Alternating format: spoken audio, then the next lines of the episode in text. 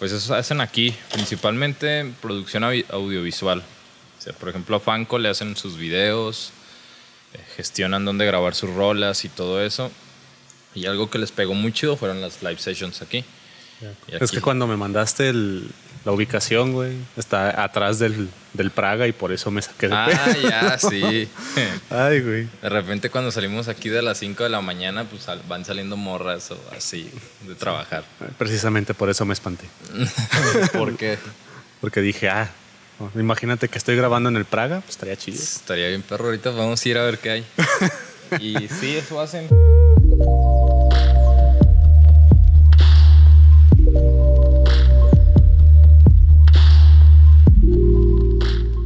Ya lo escucharon. Esta vez, bienvenidos a Creativo, el podcast de creatividad, donde todas las semanas vamos a hablar de personas, experiencias y anécdotas que nos hicieron ser los creativos que somos ahora. Y si alguna de las ideas que acabas de escuchar, excepto ir al Praga, te, te ¿Va gusta. a salir todo? no, voy a cortar. ok. Sí, sí, voy a cortar. Lo de ir al Praga lo- probablemente lo deje. No, el Praga está chido. lo, lo primero no. Lo último tampoco. Ay, güey. Eh, pues estamos con Ramón Morales. Digo, Ramón. Eso es René. todo, mi hijo. Pues que me quedé con Ramón de hace El- rato. Y ahorita ya, estoy un ya, poquito ya. disperso por situaciones personales, pero se me queda. Creo que sí viste, ¿no? Que grabé con, con Ramón, otro de tus. Sí, sí, sí, sí. Otro de los güeyes que también se dedican a este pedo de la producción. la producción. Y también, igual que tú, hace ruiditos en consolas cuadradas. También hace. No, pero ese vato. Ay, güey. Ese sí hace. Pues él hace más música, yo creo. Más música que yo. O sea, si, lo, si te refieres a lo de los pedales, él sí hace música con ellas y yo hago los instrumentos. No, pues es que la mayoría de la gente que te conoce te ubica por precisamente eh, Solsin. Ahorita, ¿a partir de, de cuándo empezaste? Con Solkin. eh, el año pasado entré. El año pasado dieron su último, su último show eh, con el ex bajista. Y que también fue un show de cierre de gira de ellos, de Nuestra Sangre Tour, junto con otra banda, Soma, y, y ya, si mal no recuerdo. Fue aquí en Casabú y ahí, ahí, por así decirlo, empezó como el, a lo mejor un poquito más de fricción, no, no en una mala onda, sino un poquito más de fricción laboral, porque ahí me pidieron que si les ayudaba con el tema del audio. Este, que yo no, no soy operador de audio ni nada, pero sabía cómo operar la consola que iban a tener, entonces fue como de, ah, pues arre, yo les hago el paro para el evento, ¿no? Y fue como, arre, fue ahí en Casabúo, este, les sonoricé o intenté sonorizarlos. y como ya los conocía de años, ya sabía más o menos el cómo querían sonar y el, y el, y el por qué, ¿no? Entonces como que por eso también les latió hablarme a mí. Ya, Eh, Antes de eso estabas en. Es Doctor Sweet. En Doctor Sweet. Y sí, también en recientemente en la Mugrosa Ska. Recientemente en La Mugrosa. Sí, ya después de eso, con Solkin este, pasa lo del bajista y me dicen, ¿qué onda? Pues, ¿te jalas o qué? Yo soy de Simón, como para finales de año. Y empezamos a chambear y ya por fin, ayer salió nuestra primera rola. O sea, ayer. Hace una semana. hace- Ayer, hace una semana, sábado 21. Exactamente. viernes, viernes 20. Salió nuestra primera rola ya juntos de, con Solkin. Ya, ¿cómo fue, ¿Cómo fue que grabaron esa rola? Porque estábamos platicando el otro día que, que nos vimos de que eh, estuvo involucrado el Takenaga ahí en. El Uentaque. Pues la rola. Mueve se- si quieres el- Se hizo. No sé, de repente me da cringe o algo, pero. Porque lo acomodo diferente, pero no. No, no. tú, tú, acomódate. Nada, nada de eso. Este. La rola. Empezam- fue la primera rola que hicimos, de hecho, es la primera rola. Quisimos que fuera la primera rola que saliera también. Las que vienen ya no están como que tan en ese orden, pero dijimos esta que sea la primera. Eh, empezamos a ensayar a principios de año. Nuestro plan, nuestro plan era grabar en febrero más o menos y empezar a sacarlas luego, luego, ¿no? A trabajar en corto.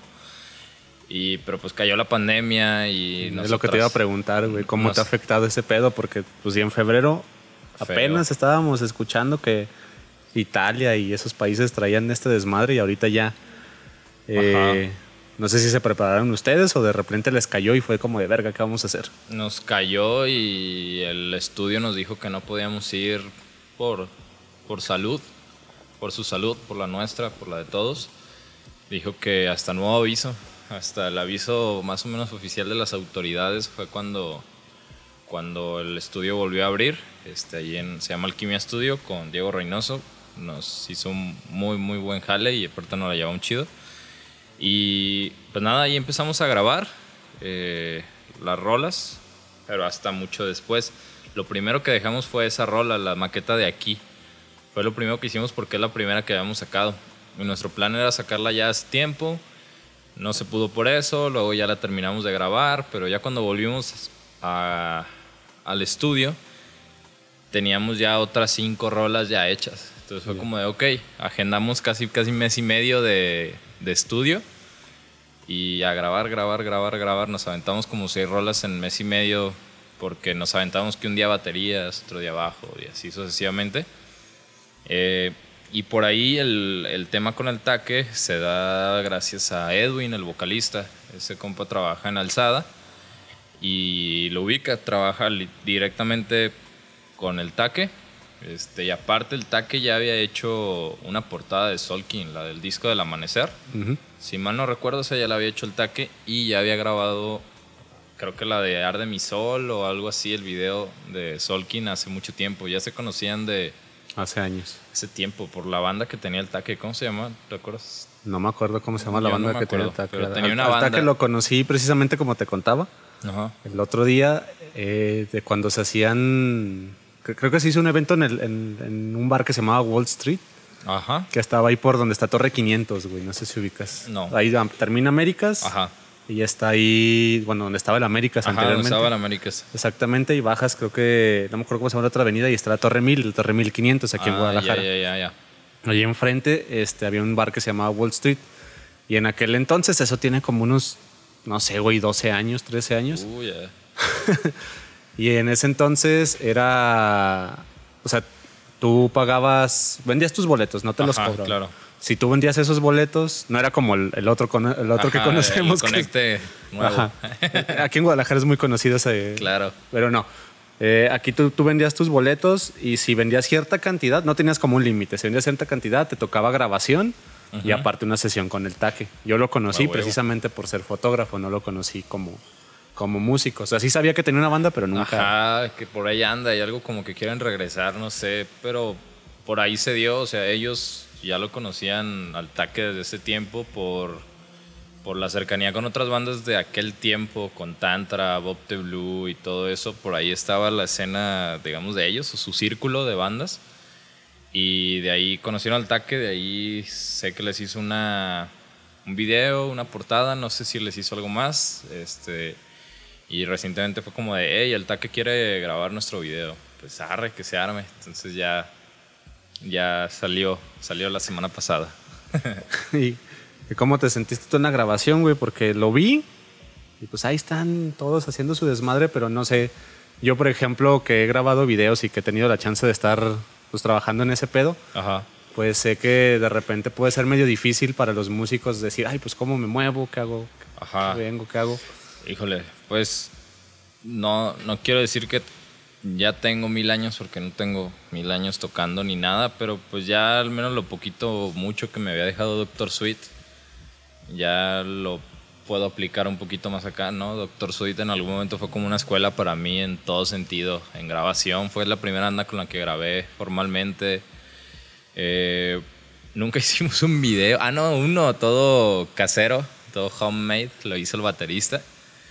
Este, el baterista también había hecho unos lyric Uno de los temores. Eh, no, el Alex, Alex eh, Montes, muy bueno, sigue. De hecho, él partió su camino hacia lo, hacia lo visual, hacia lo Audiovisual. los videos. Y es buenísimo, la neta es que le va muy bien así. Y él hizo varios, mucho material digital lo hizo él. Entre ellos el único video que habíamos grabado y que salió medio muy amateur, que todavía está ahí, es el de Me llaman rock and roll. Uh, el- es el sencillo que estaban promocionando hace como tres Hace años. como que tres fue el- años ya. El evento en C3 con Dynamo. Ajá, sí, sí, fue el sencillo de esas rolas de Sí. ese EP. Y pues ya, o sea, Doctor fue a alguna escuelita y en el video acá de Solkin pues no hubo mucho mucha bronca. Ciertamente yo creo que era el más tronco de los cuatro, porque todos ellos ya habían grabado mucho más videos. Sí. Este, ellos sí tenían un poquito más esa cultura arraigada de hay que grabar el video por sencillo y todo eso. Eh, es algo que les estoy aprendiendo. Entonces ellos ya estaban un poquito más sueltos para tocar y, y para que la grabación no se vieran ahí troncos nomás parados. Porque entonces ya dejé que primero grabaran uno o dos de ellos y, Y ya y les ya luego cuando eran las tomas individuales de, de cada instrumento ya, ya sabía más o menos qué, qué movimientos hacer, cómo moverme ya. Sí, Pero porque sí, te digo me que sent- lo vi y sí noté así como el de que, ah, sí, aquí. Bueno, o sea, no, no, no lo noté tan, tan como por ejemplo lo que decías, el de Me llaman rock and roll, Ajá, que sí se notaba la diferencia de, de Sí, movimientos sí. de banda y de cómo se te tenías que mover. Acá sí se, se ve más natural y todo. sí, sí, sí. Y por eso te pregunto, porque creo que es el primer o segundo video que sales tú como tal musical. Puede ser el segundo apenas. O sea, más allá del de Me llaman rock and roll y los videos recopilatorios que hicimos de los conciertos en Doctor Suite. Sí. Porque el hermano de, de Alex, ese baterista, este, el vato, pues fue el como que el que lo encausó también en el video. Ya tenía cámaras, tenía con qué grabar, de repente tenía un dron y nos lo prestó para el Festival de la Cerveza. Ya. Entonces, el vato grababa, hacía tomas y todo, y el Alex las editaba. Entonces, pues ya, pero eso no era un video como tal Planeado. planeado, ajá. Simplemente era vamos a grabar tomas del concierto y las chidas las vamos a juntar y ahí está. Y se acabó. Pero sí, como tal, es mi, segundo es mi segundo video, oficialmente hablando. Ya. Y aparte de ser músico y de estar en estas dos bandas actuales, porque creo que ya Doctor Sweet ya... Doctor está dormido. Está Ajá, es lo que te iba a decir. Yo, yo nunca supe si realmente se habían separado ya como No. tal o si están tomando un break enorme. Un super break. O sea, cada quien trae su, su trip. El, eh, creo que la última vez que salieron fue hace como un año y medio, dos. ¿no? Ah, Sí, el último evento fue en la Expo Ganadera, fue uno de bikers, creo que la, la Generala, la Generala Bike Fest. Abrimos para mm, las víctimas del Doctor Cerebro. Entonces fue nuestro último show, sacamos muy buenas fotos de ese evento y, y con eso. Eh, y ya, este, se tomó un descanso que no, que no ha parado, pero seguimos en contacto. De hecho, Rick, el baterista, el, el- el último baterista que estaba, eh, después de Alex, seguimos en contacto. Lo voy a ver la semana que viene. De repente estábamos, quisimos hacer un, un proyecto muy aparte, con un género muy distinto a lo de Doctor, que era como de live looping, cosas Ya. así, como de estar de, de repente no me clavé, pero me gustaba demasiado y cuando compré mi primer pedal de loop empecé a hacer de todo eso, ¿no? Live looping y lo- todo eso. Entonces empezó, al vato le gustó y dijo, hay que hacer algo con eso. Grabas una línea y luego la dobleteas y así, así. Chiste era que fuéramos tres, pero luego cayó la pandemia y, y Y ahorita no hemos visto. Luego el vato se fue, a, se fue a vivir a otro lado más lejos. ¿Aquí dentro del estado o se fue? No, aquí dentro del estado saliendo allá por la tijera más para allá. Verga. Ya sabes, esas casas, ya es su casa, pero Hasta, hasta la pero verga. está, está lejísimo. Entonces, me alegro por él, digo, tiene su casa, está chido. Es un godín en apellido y en persona y ahí se nota. Y pero pues ya, no es tan fácil verlo y luego el vato de repente entró a otros proyectos, este el Mike también siguió con lo suyo, con su jale, también se cambió de, de casa. Yo sigo viviendo donde mismo, pero seguí con mis proyectos y ya. Sí. Pero no hay nada malo, o sea, creo que nunca se ha dado a entender eso, pero no, no hay ninguna pelea, no hay nada. Sí, Pero ahí estamos. sí yo, yo nunca supe porque la última vez que, que los vi tocar creo que fue ahí en el mítico Estación Juárez. Uh, ya.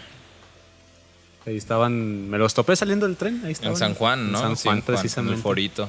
Sí, ese estuvo bueno, estuvo tranquilito, pero sí fue de los últimos. Sí, ahí fue la última vez que los vi. Yo todavía estaba estudiando, güey. Ya, ya terminé. La chingada. es que ya de repente fue mucho. Bueno, el año pasado fue de plano el, el que casi ni tocamos. Sí.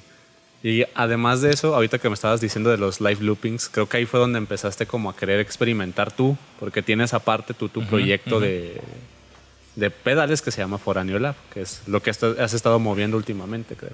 Pues fue, fue no, no fue gracias a eso, pero sí, sí hubo una mancuerna chida.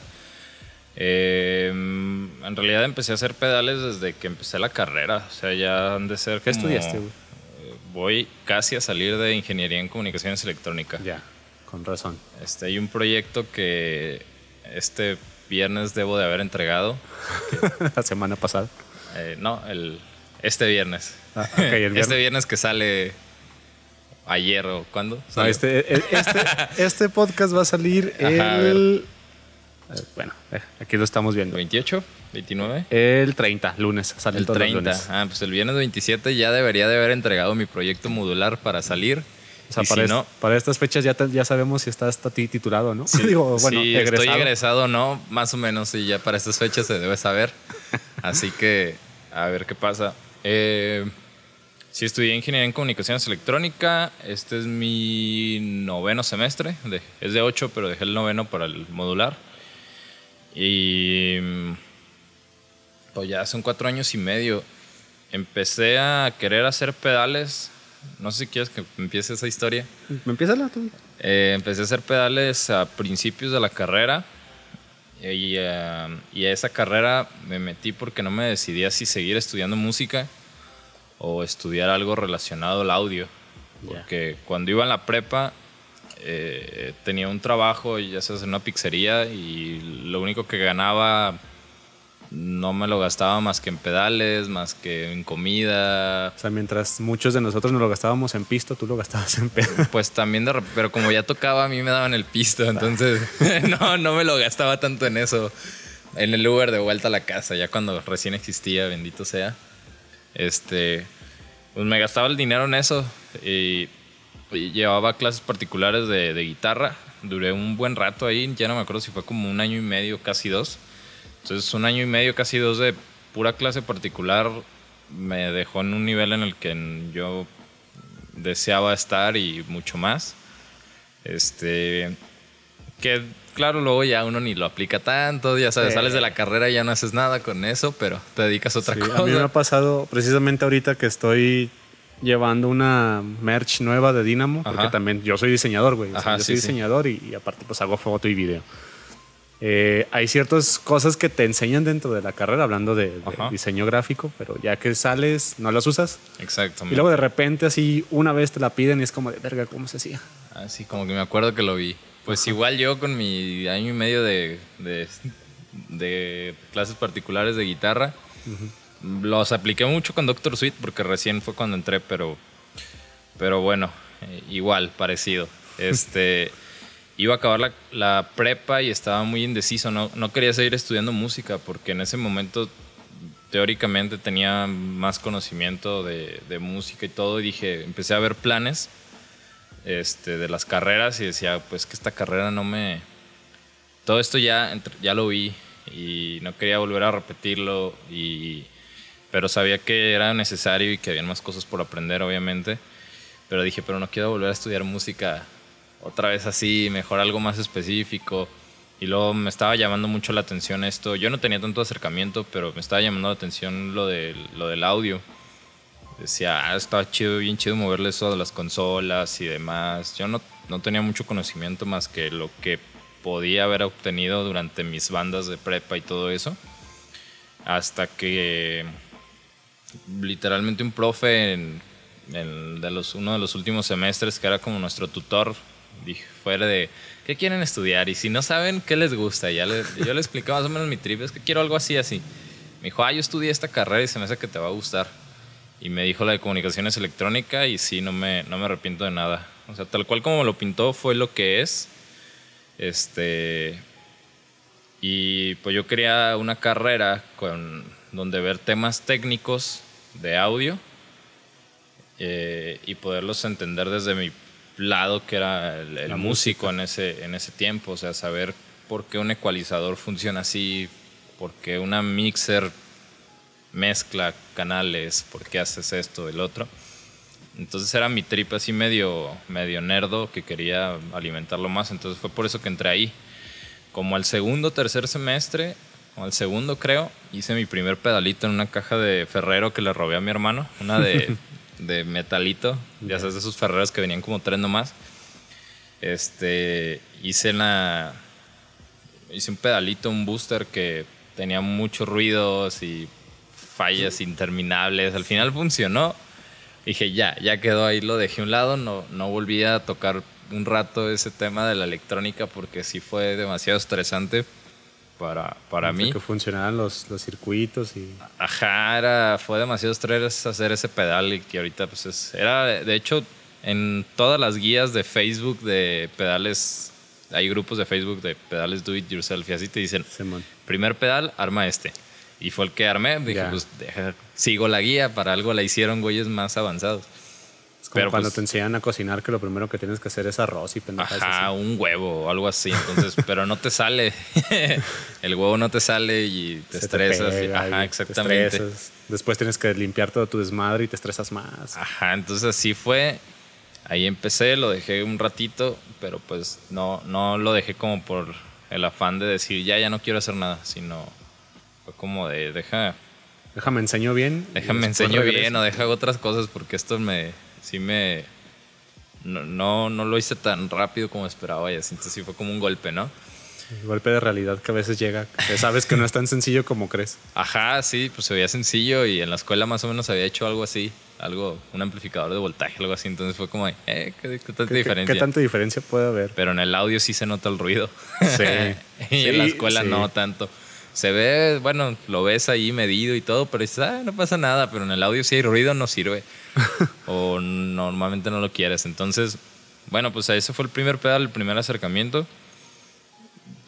Después seguí haciendo pedales poco a poco, como para decir, ok, tengo que practicar al final de cuentas todo lo que aprendía en la escuela lo aplicaba en el audio. O sea, aprendía, este, no sé, hacer un amplificador de voltaje, por ejemplo, y decía, a ver, ¿eso cómo lo puedo aplicar en el audio? O aprendí a hacer un, un filtro pasabajas que, que vendría siendo como para los, para los agudos. Entonces era como de, a ver, déjalo, pongo ese filtro de, la clase de comunicaciones en, mi guitarra, ¿no? Entonces ya probaba con el audio lo que, lo que aprendía en la, en la escuela. Y, y nada, creo que ya para como el cuarto semestre ya andaba usando unos pedales que hacía de una distorsión y así como proyectos finales. ya yo los hacía aparte y luego decían, bueno, proyecto final, tienen que hacer un proyecto que incluya esto y esto y esto. Y decía, ah, yo tengo un pedal ya que es eso. Entonces ya nomás lo ponía ahí como de... Ah, sí, me tardé, aquí está. Y aquí está mi pedal, ya lo hice y funciona así, así. Entonces ya me empecé a papear un poquito ese asunto. y ya es hasta después, como en el... Yo creo que ya son como dos años, en el 2000, finales de 2018 creo, o 2017. Eh, ahorita lo puedo checar bien. Donde empiezo con Foráneo. Este, empezamos a... Un compañero y yo este, a, reparar instrumentos, a hacer cosillas así, porque yo tenía un trabajo godín y quería salirme de ahí. Reparaba bocinas bien explotadamente de... de, domingo a lunes. Ajá, básicamente, entonces de, lunes a domingo. Y pues no me latía porque de repente no tenía tiempo para, para mis cosas. O sea, iba a la escuela en la mañana Salía y me iba al trabajo. Salía a las 7, 8 de la noche y me iba a la casa. Y en la casa tenía que hacer las tareas de la escuela. Y ya nomás dormía seis, bueno, casi toda la carrera me la pasé durmiendo entre 4 o 6 horas. Y me la llevaba bien, pero, pero no estaba chido porque no hacía lo que yo quería. Al final de cuentas era escuela, trabajo, tarea. Si ensayaba era escuela, trabajo, ensayar, tarea, dormir y... Sí, sí me habías contado, ¿no? Era que, todo. de repente ibas a ensayar y ya después llegabas a hacer tarea y luego no dormías, te ibas en vivo. Sí, sí, sí, llegaba así bien gacho, o sea, estaba el... Pues, quería alejarme de eso, pues sabía que no estaba ganando lo suficiente para todo el tiempo que le estaba dando a ese trabajo, que pues estuvo chido, lo agradezco, me dio un montón de callo para reparaciones, para saber, digamos que me dio barrio en la electrónica. La escuela, pues me dio escuela, pero ese trabajo me Te dio dio callo barrio. para también otras cosas que estás haciendo ahorita. Que Sí, claro. O sea, ya después de ahí ya me dio muchas cosas aprendí y, y no me arrepiento de eso. Pero pues no tenía tiempo, entonces decía, quiero un trabajo donde menos, más o menos pueda decir yo a qué horas y, y- todo eso. Entonces un compa y yo nos juntamos, empezamos a, a reparar, a hacer cosas y demás, pero no me... Ya después no compaginamos tanto, nos, nos separamos, seguí yo con Foráneo y en algún momento ya se convirtió en lo que es ahorita, que es como ya muy específicamente en pedales de ruteo y organización de la pedalera. Y ya, digamos que ya agarró identidad foráneo como de, ok, a lo mejor foráneo no hace efectos de sonido, sino hace ruteo y hace esto y esto. Y así fue como nació. Ando tratando de buscar aquí en segundo plano lo del foráneo. Lo de cuándo inició realmente. Ah, ya, 2017, Simón. Muy En bien. el 2017 empezamos mi compa y yo. Para tres años. Mi compa Joel y yo empezamos a finales de 2017. A lo mejor ese año fue el último aguinaldo que recibí. Porque me dieron el aguinaldo y ya no volví. Fue como de cámara, gracias. Gracias por el dinero, ahí se ven. Sí, tenía como dos meses queriéndome salir. Luego dije, el aguinaldo. Verga. No, y sí hay muchas empresas, bueno, me, me ha tocado. Yo también ya tiene años que no recibo aguinaldo porque Ajá, ajá. también me salí de trabajar en, en situaciones godines. Ajá. Eh, ahorita tengo mi trabajo de lunes a viernes, pero no es tan godín. Sí, no, es, ahorita ya es más chido.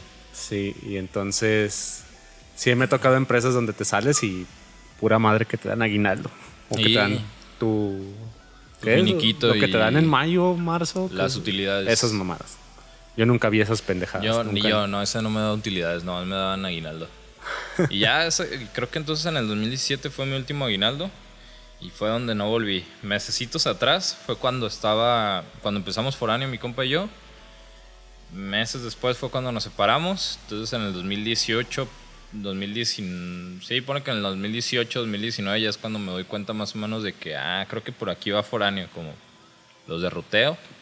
Y ya, y ahorita ya está muy claro el, al menos eso. Sí, ya ahorita ya tienes más claro el, el concepto que querías agarrar dentro de. Ajá, que en un principio ni sabíamos cuál era el concepto, solamente pues quería- que- queríamos ser pedales. Ajá. Queríamos ser pedales, pero no teníamos chamba de pedales, reparábamos cosas. o sea, Yo, yo- yo también, nunca, no lo he dicho aquí en el podcast, creo que se lo he dicho más a, a compas y así. O sea, yo cuando empecé a hacer fotografía fue por culpa de una clase en la escuela. ajá, Y nunca supe que iba a terminar haciendo fotografía de concierto. ajá. Bueno, ahorita en este año más bien ha sido pura fotografía de producto porque pues no ha habido conciertos. Y los, y los videos. Y los Y videos. los nuevos. videos. Y los videos también. Eso, pues ya te digo, ya lo hacía. Ajá. Nada más que videos musicales es la- la- las primeras veces que lo he hecho bien. En el sentido de que. A mí, bueno, eh, dentro del proceso de, de- que he tenido, yo, por ejemplo, a veces grababa, no sé, clipsitos de la calle. Esas Ajá. cosas nunca las he subido, güey. Ajá. O sea, yo gra- grababa clipsitos de la calle, de repente grababa ahí mi casa y luego lo juntaba todo con música de fondo. Eso fue, era lo que hacía yo. Y lo hacía por pura diversión, nunca pensé. Sí, sí, sí. Bajo de esos preceptos también me ayudaron acá. Y aparte yo de, de morro tenía una costumbre, todavía la tengo, nada más ya no tan arraigada, de que me dormía escuchando música. Ajá. Y me dormía escuchando música pensando en cómo se vería un video. O sea, yo imaginándome Oh, ya, ya, ya. acá de que mentalmente, cómo se vería, qué pondría. Ajá. Y, y ahorita no lo hago, ahorita más bien cuando me voy a dormir, pues pongo música pues, para dormirme. En el caso de que, no sé, me voy a lavar los dientes, voy a acomodar mi cuarto para dormirme, ya la apago y ya me duermo. Ajá. Pero antes sí me quedaba con los audífonos y Uy, yo también, me acuerdo. Me dormía escuchando Pink Floyd o algo así por el estilo. Era más o menos una un ritual. sí, es parte. de- yo soy mucho de las creencias de que siempre hay rituales para todos. Para levantarte es un ritual, para dormirte es otro. Y no hablo de rituales así como de que, ah, no, adora cualquier Adora, pendejada. No, ajá, algo, no simplemente es una costumbre, es un, un orden que tengo para hacer las cosas. Sí, sí, sí, cada más o menos. Y van cambiando cada, cada tiempo. Porque Sí. me acuerdo que antes yo sí escuchaba así hasta dormirme. Ponía música y hasta dormirme la seguía escuchando. Ya no me daba cuenta qué pasaba, pero. O de repente soñabas y tenías música en el sueño. Ajá, me llegó a pasar alguna vez. Te digo, era muy seguido que me durmiera con Pink Floyd. No porque ellos me durmieran, me gustan, pero me gustaba relajarme, por así decirlo, con ellos. ya luego se me fue quitando. Ahorita me estaba dando cuenta que ya creo que ya casi no escucho mucha música para ponerla y dormirme, sino ya eh, me he hecho y espero dormirme lo más rápido posible. Sí, yo también. Todos esos años de universidad me hicieron querer dormir más. Ya sé, ya sé. Pero no, ahorita lo que hago yo con la música preciso es este escucharla. De hecho, estos audífonos que, con los que soy que hago, el, que hago el, mix de, del podcast, los compré también para escuchar música. Porque yo sí, de repente hay cosas, por ejemplo, el mix que me pasaste de Spotify, ese me dediqué a escucharlo con ah. atención, güey, porque quería saber qué chido. O sea, quería saber qué, qué instrumentos y qué tipo de. O sea, todo, ponerle atención como tal, porque a veces cuando escuchas música lo tienes como segundo plano y de repente te pierdes de muchas cosas muy chidas. Es lo que hablábamos de que a veces pones música para no escuchar, nomás para para no estar solo. Ajá, para estar ahí de fondo y, y me pasa seguido. Sí. Ahorita también, aparte de todo, pues trabajas aquí donde estamos grabando, que estamos es aquí. Guanamor. Ajá, Guanamor. Es, es una especie de. Sí, pues estoy trabajando básicamente. Se dio a raíz de la, de la pandemia. Este se nos abrieron las puertas en algún sentido laboral este, y principalmente me encargo del mantenimiento técnico aquí en, en Guanamor. Este, por aquí se van a ver, no en el audio, pero se van a ver unas bocinas todas desarmadas con, con tierra encima que, que me toca limpiar pues, principalmente, así que, la siguiente semana lo estaré haciendo. Y, o sea, la semana que acaba de pasar después de que se suba esto. Pues ya cuando, cuando pasó esta, cuando se está estrenando este capítulo ya los limpiaste. Posiblemente ya estén limpios. Deberían, deberían estar. Este, y pues nada, me encargo aquí de, de, eso principalmente, de estar checando las cosas, que todo está en orden. Si algo no está en orden y yo puedo arreglarlo, yo lo arreglo. Y si yo no puedo, me, me trato de encargar a ver de a dónde lo canalizo para que, para que esté bien. y eso es lo que hago principalmente aquí en el foro donde estamos. Eh, pero pues ya de ahí en más vienen pues, los eventos, o sea, aquí caí por, por las bandas, por, por la producción. Sí, porque también, igual que, el, que la semana pasada, que se estrenó otro capítulo con Ramón, que también él es eh, de producción de shows, tú también haces... De hecho, también es Morales o Ramón? Él es Ochoa. Ah, sí, es Ochoa. Pues, por eso me confundí al principio. y, los dos empiezan con R, güey. O sea, René, Ramón. Ya, no, de hecho, hace mucho, no me acuerdo quién, una. Creo que una. Un familiar de una ex me decía Ramón, algo así. Era como, señora, siempre le he dicho que me llamo René, pero, pero bueno. Este. Sí, también haces producción de shows. Sí, pues entró. La producción llegó por foráneo, de hecho. Este.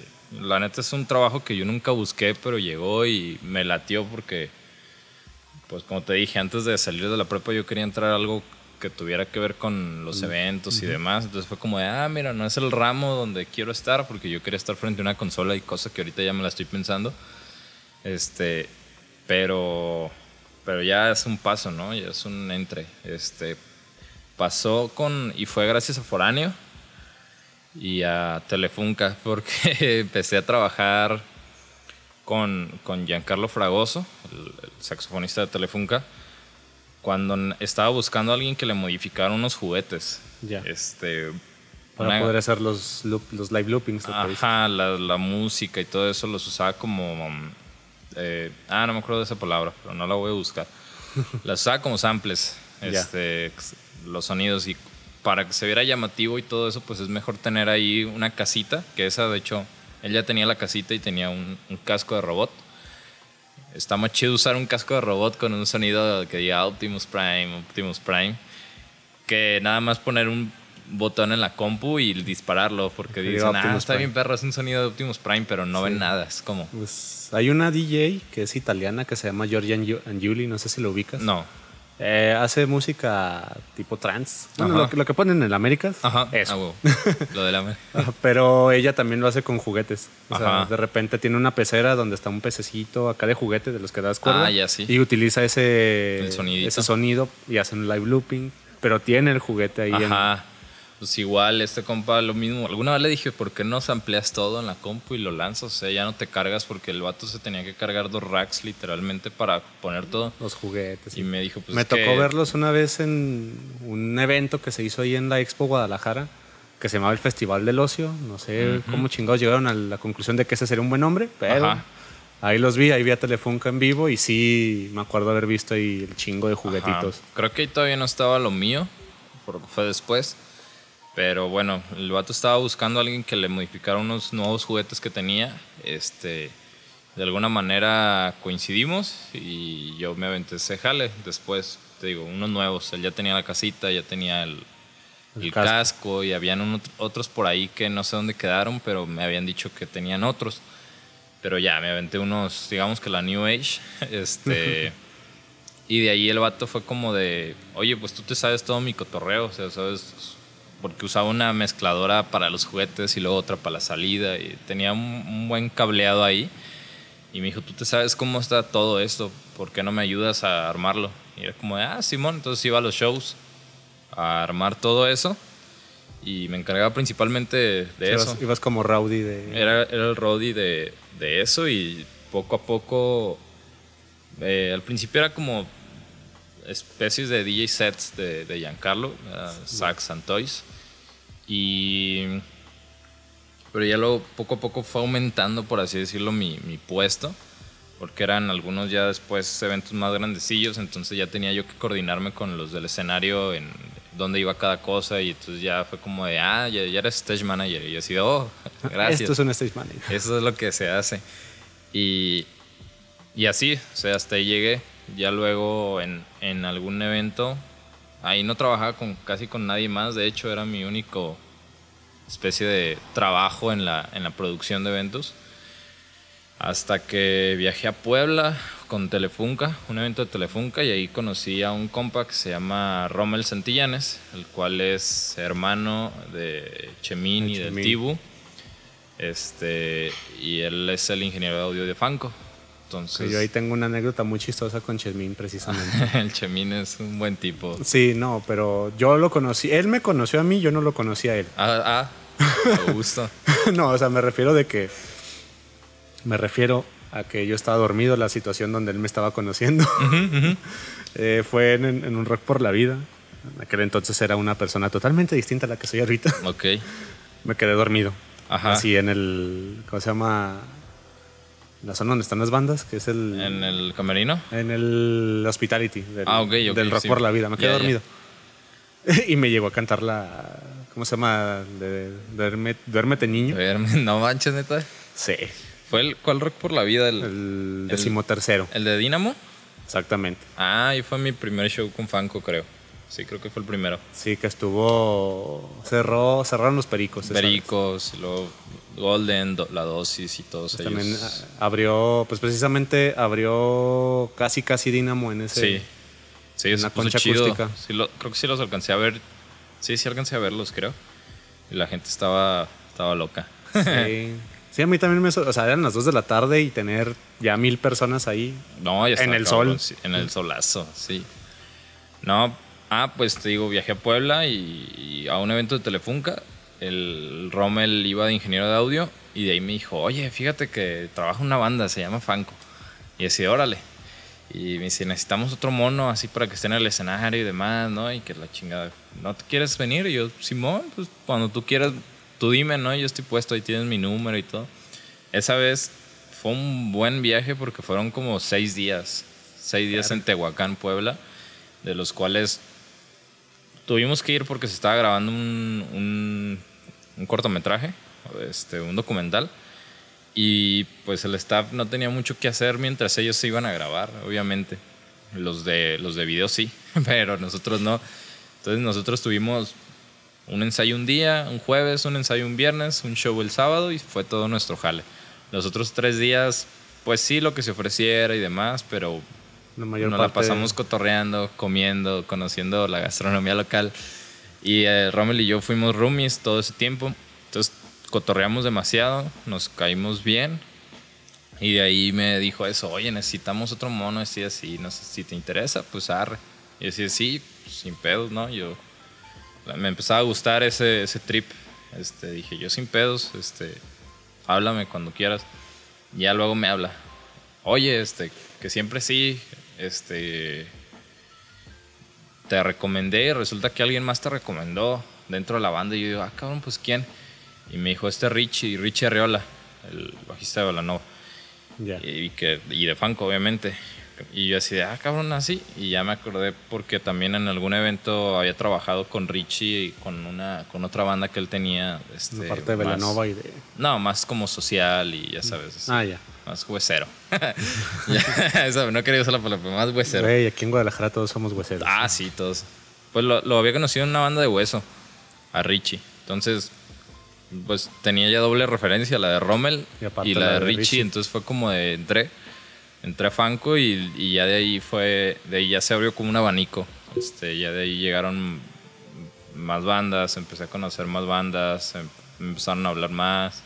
Tuve la fortuna de trabajar con Dynamo también, Sí, estuvo sí, me acuerdo. Yo te conocí precisamente gracias a haber trabajado juntos en algún evento, no me acuerdo cuál fue. No sé si fue el Larga Vida al Rock and Roll donde tocaron Ajá. ustedes o también de repente en otros. Nah, creo que fue, a lo mejor fue de larga, poquito para atrás, de la presentación esa del C3, poquito para atrás.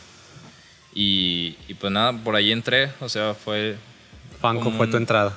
no, Telefunca. Bueno, sí, Telefunca, Los- pero después los con juguetes. fue el...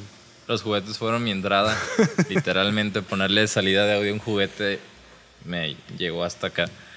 Y ya así poco a poco, te digo, en algún momento yo quería meterme en el tema de las consolas y todavía, todavía lo tengo en, en mente. Decías que pero- lo tenías pensado, pero que ya no sabes tanto. Ahorita sí, ya no lo tengo tan, tan claro. O al menos no sé si que enfrente o monitores o... Pero sigues así. queriendo estar en el audio. Sí, de cierto modo sí. Este, aunque de repente la iluminación me empieza a echar ojitos de, de decir, "Eh, esos güeyes son como... Digo, todos son parte del show, pero los de iluminación es como de... Si el vato está dormido, el show se va a ver estático. Pero si el vato se está moviendo junto con la banda, junto con los cambios, el show es otro. Aunque no sea el de, el de la banda, el del crew. Precisamente la semana pasada que se estrenó el capítulo. Ajá. Ah, y también cuando grabé. Ujú. Eh, estábamos hablando de que el güey de luces de Porter, Ajá. ese güey es, no sé quién seas, no sé si tú lo ubiques. No me acuerdo. Pero es un pito. alguien- Ajá. O sea, ese güey, la neta, en los shows que he visto de Porter en vivo, parece que él ensaya con la banda las luces que va a meter y todo. Sí, pues que muchas sí. O sea, por ejemplo, Fanco, de repente cuando es un show grande con iluminación así, por ejemplo, es el, el, el del Rock por la Vida que fue ahí en la concha. Este, me acuerdo que hasta pusi- pusieron unas barritas de LEDs atrás extras que no eran de la, De la iluminación de la de iluminación local. Y el vato del video, el vato de audio y todo, tuvimos unos ensayos previos donde hacíamos el show literalmente. De que teníamos que llegar desde el staff a montar lo que supuestamente iba, íbamos a montar. Los de las luces. hacían simulacros de cómo hacíamos montar. el simulacro del show y de, de repente hacemos eso. O sea, cuando son shows grandes se hacen simulacros. De que el, el del video le conseguimos aunque sea una pantalla para que el vato ensaye los cambios. Porque el- de repente lle- llevábamos mucho a un vato que se llama Omar, que trabaja con, con Radaid y otras muchas bandas también muy bueno. Y el vato es clavadillo y está chido. El vato en video se, se clava así en ver los cambios, en los cambios de las rolas y todo eso. Y sí, sí se hace, pero bueno, bueno Porter ya es también otro, otro nivel y están mucho más correteados, entonces ya Sí. los ensayos son los conciertos también. De hecho, inclusive tuve, tuve la chance hablando de precisamente del video. No sé si es el mismo güey que les grabó el, el que tuvieron concierto online, Ujú, pero estaban intercalando entre un droncito armado, así un, un dron que arman con una GoPro y las cámaras normales. Y Ah, pinche dron de repente lo tenía David aquí enfrente de la, de la Ajá, cara ajá. Y le daba la vuelta, o sea, hacía una órbita en la persona de David, luego se iba con, con el tecladista y Ajá. hacía una órbita y así hacía diferentes cosas. Está no sé chido. si es el mismo güey, pero también el güey que estaba manejando ese droncito, que parecen abejorritos, la neta, mis respetos. Sí, no lo he visto, pero a ver No, si pues ahí lo ya, encuentro. Ya pasó. lo, lo tenías que comprar. Lo tenía que ver. Sí, era lo, no. que, lo que también contaba yo de, de- Yo sí me he aventado dos, tres shows en línea porque ahorita no se pueden hacer de otra Ajá. manera. O sea, ¿tú, tú también has, estado en, en shows en línea o ahori- ahorita en, en la pandemia? O... Poquitos. Este año he participado directa o indirectamente en tres, más o menos. Que fue uno, una clínica de foráneo, en segunda llamada y en el Telmex. Sí, me acuerdo que, Este- que hiciste publicidad sobre eso. Sí, metí, metí algo, porque creo que fue cuando di la mejor explicación de foráneo que nunca pude haber dado. Todos me dijeron, güey, ahora sí te entendí. ahora ya sé para qué sirven tus pedales. Eh, y fue un honor que lo presentara este Omar Guevara, que es Roddy y Guitar Tech de Maná. Entonces el vato de efectos sabe de sobra, entonces estuvo chido la plática. Eh, hubo un show ahí mismo de segunda llamada con Solkin, que en realidad fue como nuestra primera presentación. Ya Este, como tú como miembro de la banda. Ya como miembro, ya con dos rolas nuevas. De hecho, ahí, fue, ahí tocamos aquí, que es la que salió la semana pasada. Este, y también ahí tocamos otra, una balada, creo. No me, no me acuerdo, otra Lejos, una rola que se llama Lejos, que es nueva y que ya saldrá, ya saldrá luego, oficialmente. Y el tercero, ah, no, hubo otro también con Megatón, de repente trabajaba, trabajo, trabajaba. Este, tuvieron un show, grabaron ahí también para segunda llamada y también fui ahí más como rowdy, como staff. Y el, y el más reciente fue el, ese sí como tal concierto en línea este, de, de Fanco. Estuvieron los Afro Brothers, Fanco, Kuka, si mal no recuerdo. Ah, fue un, eh, un no sé, ese irrepetible. Ajá, los ese repetible. Sí, ese fue Era como rock tapatío, algo así le habían puesto. rock no me tapatío, ajá, algo. Le pusieron sí. un nombre muy horrible. La, clásica, ya sabes, la clásica de el, Rock de el Guadalajara. rock de guanatos en tu idioma. O algo por el estilo. O alguna mamada así. No me acuerdo. Sí, sí fue un nombre medio culero, pero sí que estuvo. Eh, fue un Afro, este. Cuca y no me acuerdo quién más. Sí, creo que rostros ocultos, no la me- revolución de no me sorprendería. No, ni a mí, ni a mí. Más, hay varias bandas que dije, oh, mira, qué sorpresa. Esto no se había visto antes. Y ya ese fue el más reciente y ah, también ahí iba como, como staff, este, no como músico. Y ya esos han sido los de, yo creo que los de este año, tanto como músico, Como pedal músico maker como- o staff. Y como staff también. ¿Cuál disfrutas más, güey, tú? Porque yo, por ejemplo, lo compartía, no me acuerdo si con Ramón o con Luiso. Ujú. No me acuerdo si lo compartí inclusive, porque hay veces que grabo y cosas no quedan en el podcast. Ajá, pero sí. sí. lo dije. De que yo sí extraño a veces ir a un concierto como público, pero ya estando del otro lado digo, güey, no, está, está más chido de este lado. O sea, Mm, me sí, refiero sí, de sí. que del lado del fotopit o del Ajá. lado de producción, eh, a veces sí te ibas unas chingas, eso sí. Ajá. De repente te llenan de miados. Porque No me ha pasado- tocado, A mí pero- sí me ha pasado. Más que Dios. nada en, en el fotopit. Ajá, en el pit. Pero eh, inclusive con ese desmadre, a veces no extraño tanto estar del otro lado porque Nah, en eso no lo extraño para nada. No, nunca, de hecho yo nunca fui de ir a conciertos. No, no iba, no, no iba, no voy mucho a conciertos. ¿cuál fue el último concierto al que fuiste? güey? No, ni me acuerdo. O sea, que no haya ido a trabajar. Ajá, de que fuiste tú y lo pagaste. güey. Mm, Posiblemente alguno de un compa, o sea, al- algo local. Empecé hace no mucho a ir, no, no por traer la banderita de apoya lo local, pero pues sí de bandas locales que me laten y que quiero ir a escuchar porque me gusta cómo suenan. Simón. No nomás por ir a.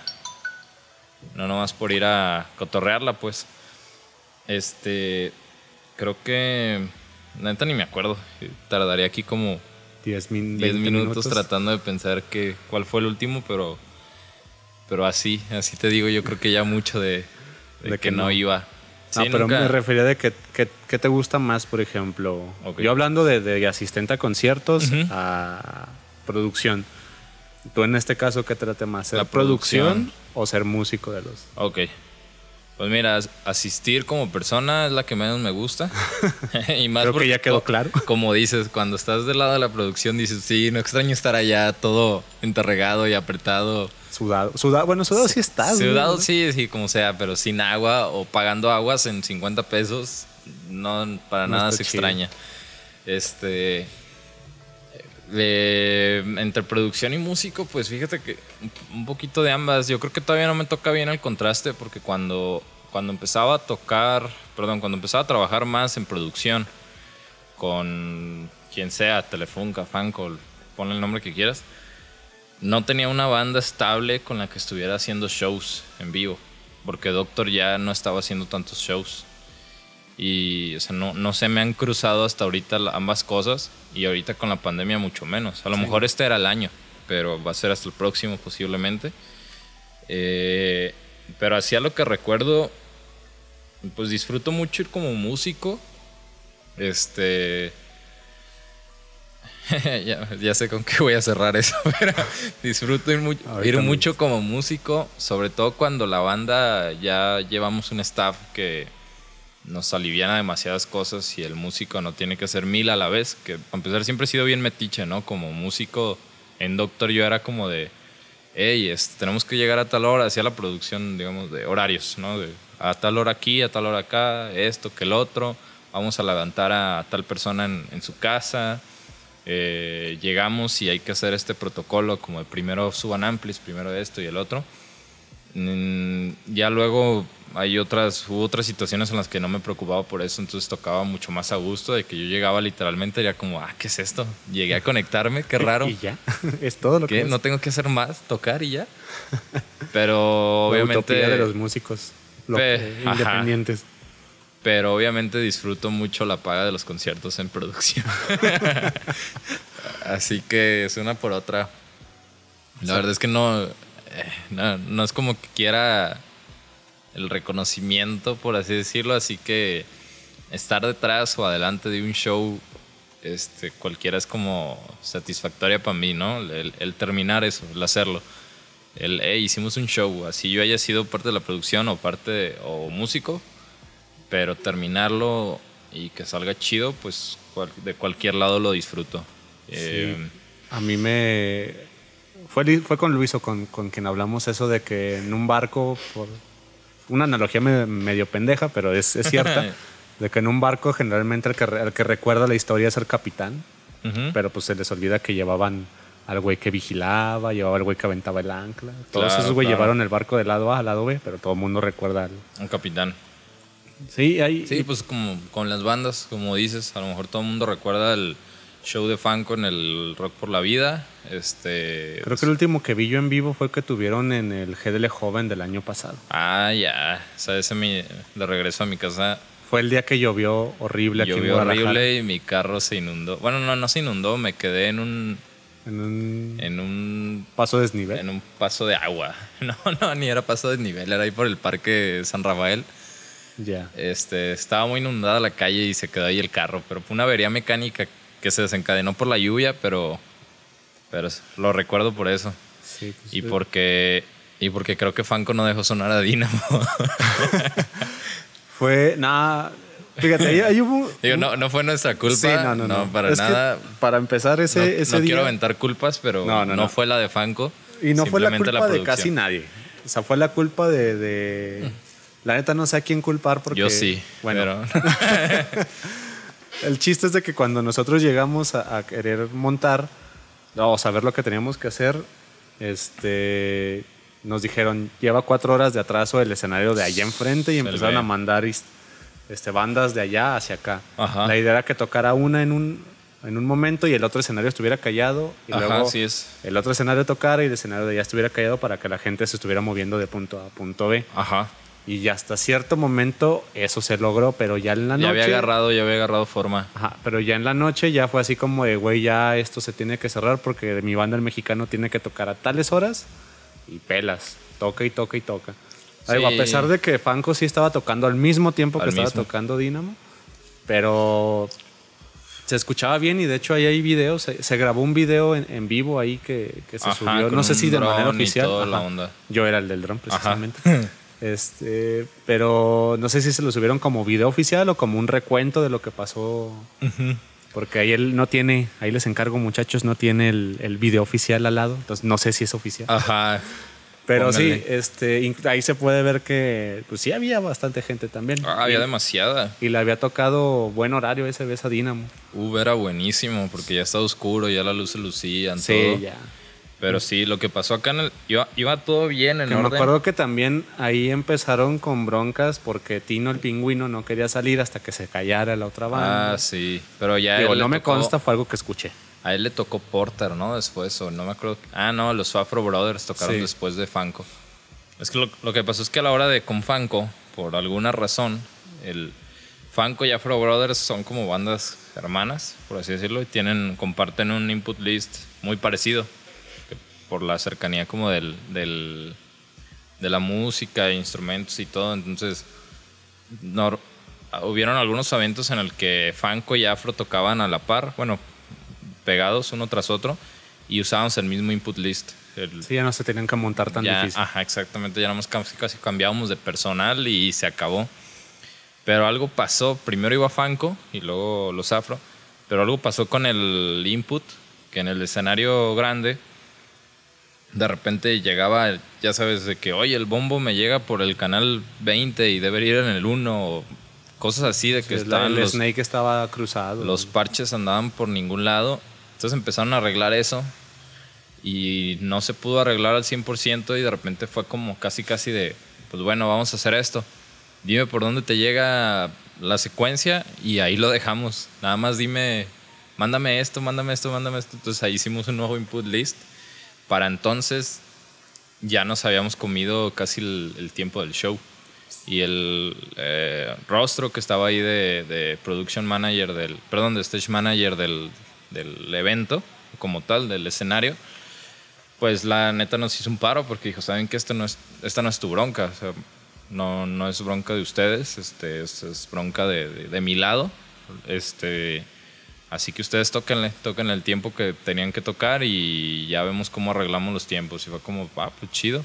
Entonces Fanco empezó a tocar cuando empezó a tocar Dynamo más o menos. Sí, creo que tocaron como al mismo tiempo cuando los dos escenarios estaban como callados. Fue algo raro, no me acuerdo, estuvo muy, muy extraño. Estaban callados al mismo tiempo y sonaban al mismo tiempo. Entonces, sí, estuvo chida esa anécdota. Yo me fui temprano, pero pues te digo, aún así me agarró la lluvia.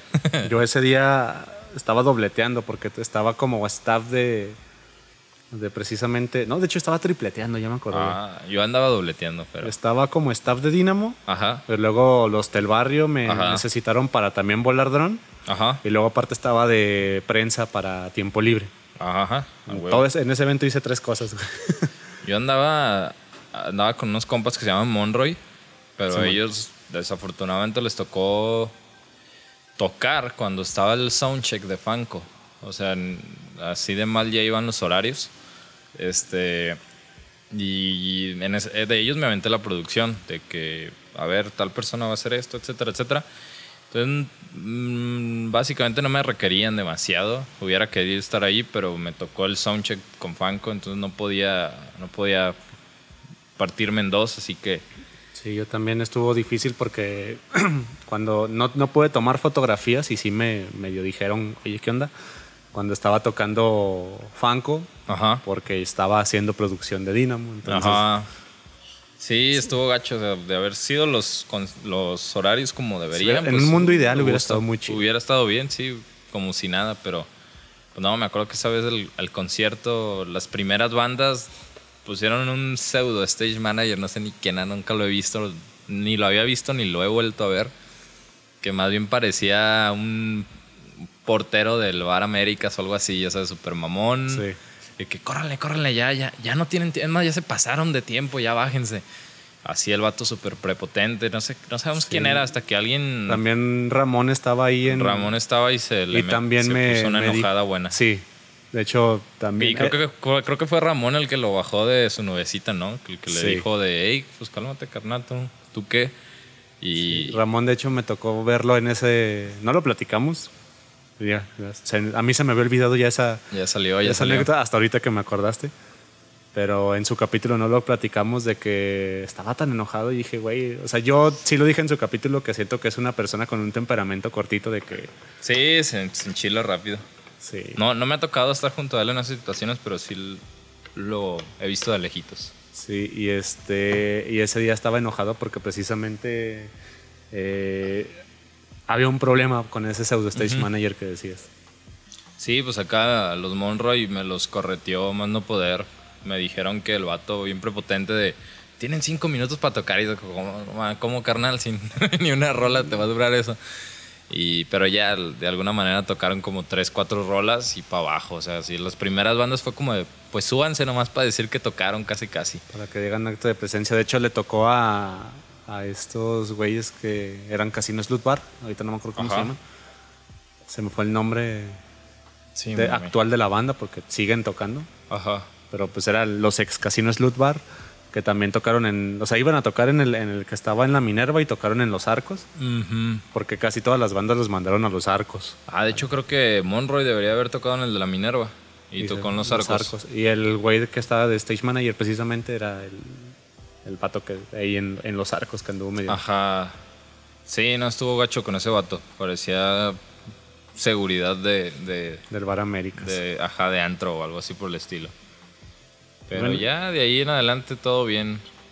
Al menos a mí ya con el show de la, de la Minerva ya tranquilito. Y ya, ¿qué, qué sigue para ti ahorita en este cierre de año? Para ti, para Solkin, para... Ah, la no me Mugrosa, acordaba también. Mugrosa. ¿Cómo llegaste a la mugrosa, güey? Porque yo esa banda la escuchaba en la secundaria. Uh, carnal, yo en la secundaria, tu secundaria yo era mi primaria, yo creo. Pues soy, soy New Age también. Sí, Este, para los que no sepan que tienes como 25, 23. 23 años. Recién cumpliditos. Soy 97 del septiembre. Güey. Yo Entonces, soy 92. ¡Hala! Cinco años. Sí, pues el, eh, la Mugrosa me hablaron.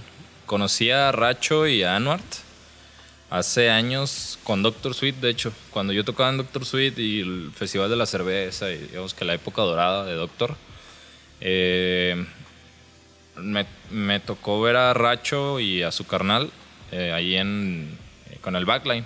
Eran de repente los encargados del backline, eran los que rentaban. Y ¿No era cuando tenían el tipo de Araga? el Ara- Araga Backline. Todavía existe, pero pues no bajo existe. otro nombre o algo así. No, recuerdo. lo mismo, pero pues no existen eventos, entonces no hay a dónde rentarles. De Me tocó ir inclusive al Araga Bar cuando tuvieron su... Uy, ya, sí, Ahí yo, sobre me han contado Boulevard. nomás, eso nomás me lo han contado, pero no, no Estaba me chido. tocó. Estaba muy chido. Pues está, hace no mucho estaba hablando con el, con el racho de eso, de que dije, uy, hace un año estuvieron las, las Festival de la Chela. Y dice, uh, sí, ese, ese lo teníamos de backline y así, ya, ni, po- ni modo. Y lo conocí en uno de esos, lo conocí en el GDL Joven donde tocó Doctor Sweet. Ahí conocí primero a, 2018, creo, 2017. más o menos. Sí, creo que 17. Y ahí conocí al Racho y a Anwart. Y, pero así como yo era el de una banda y ellos eran los encargados del backline. Y era como de, ¿qué carnal? ¿No me puedes cambiar este ampli por el otro? Ah, Simón, ahí te va. Y ya luego los volví a topar a Racho en el, en el Festival de la Cerveza. Este, ahí también seguí conociendo gente como a Rostro y otros monos de, la, de los conciertos El rostro es muy, leyenda. muy conocidos. Sí, la leyenda del rostro. Y de ahí los empecé como a conocer, pero pues como músico. Ya no, no había pasado nada, yo seguí en lo mío, como si nada, hasta que este año el racho me, me habló. Me mandó un mensaje como, oye, pásame tu número, ¿no? Para hablarte este, de algo. Y yo así de, arre. Pues Simón le mandé un mensaje, pero en algún momento se me cruzó lo de la mugrosa, pero dije, no, no creo. No, no creo que sea para eso. A lo mejor algo del backline, algo de, de a la producción de algo los eventos. pedales también pude haber hecho. Ajá, le dije, a lo mejor algo de eso. Ya el chiste es que luego me llama y me dice, ¿qué onda? Pues lo que pasa es que estamos buscando un guitarrista de planta y así ahorita que se quede. Este, porque pues lo necesitamos, ¿no? No tenemos a otro más que a, a Cóndor, su guitarrista ya como de hace años, no, no sé bien cuántos años tenga ahorita, pero lleva años en, la murosa. Pero pues siempre son dos guitarristas y, tenían justamente a Jacobo como una especie de, invitado o algo así por el estilo, me dijeron. Este Jacobo, compa de Ramón y, y de, de todos ellos. Este. Y ya me dijo, pues, pues, te invito, si te late, Kyle y igual y cotorreamos poquito y ya, ya luego tú decides, ¿no? También para que no entres así nada más por nomás. Y la neta es que se los dije y, y no tengo pedos en decirlo y se lo he dicho a mucha gente, pero hasta que escuché las nuevas versiones de las rolas ya fue cuando me convencí porque a lo mejor una banda de 100% ska no me metía. Sí, también me lo dijiste la otra vez que, que nos vimos, de que sí hubo un cambio en el tipo de, de ska que estaban tocando. ah, sí, ya ahorita las rolas nuevas son, son otra onda. O sea, ya no es el... pues ya no es la mugrosa de antes de que puro eh, skanking, chiqui, chiqui, chiqui, chiqui, toda la rola, sino ya está muy variado. Este, de repente los ensayos, ensayamos mm, por ahorita cada lunes y miércoles. de cada semana, es, casi casi de ley el ensayo. Eh, las rolas que hemos hecho que hemos hecho juntos o que hemos sacado juntos, pues ya suenan muy muy muy diferentes. O sea, a veces ni ska tienen. A veces como, oye, ¿y no le vamos a meter ska a esta?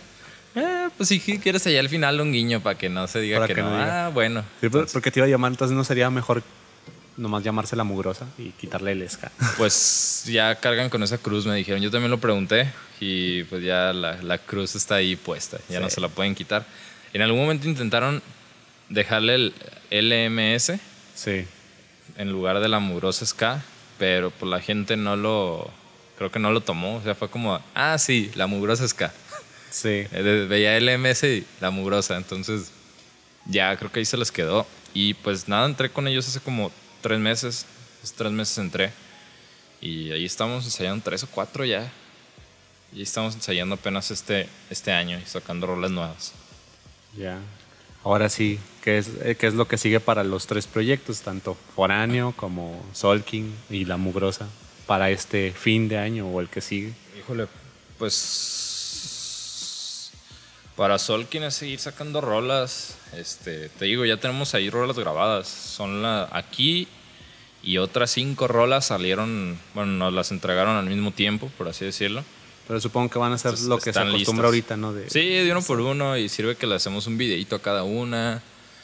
Eh, creo que creo que hay algo que todavía no, no puedo decir de eso. No lo digas.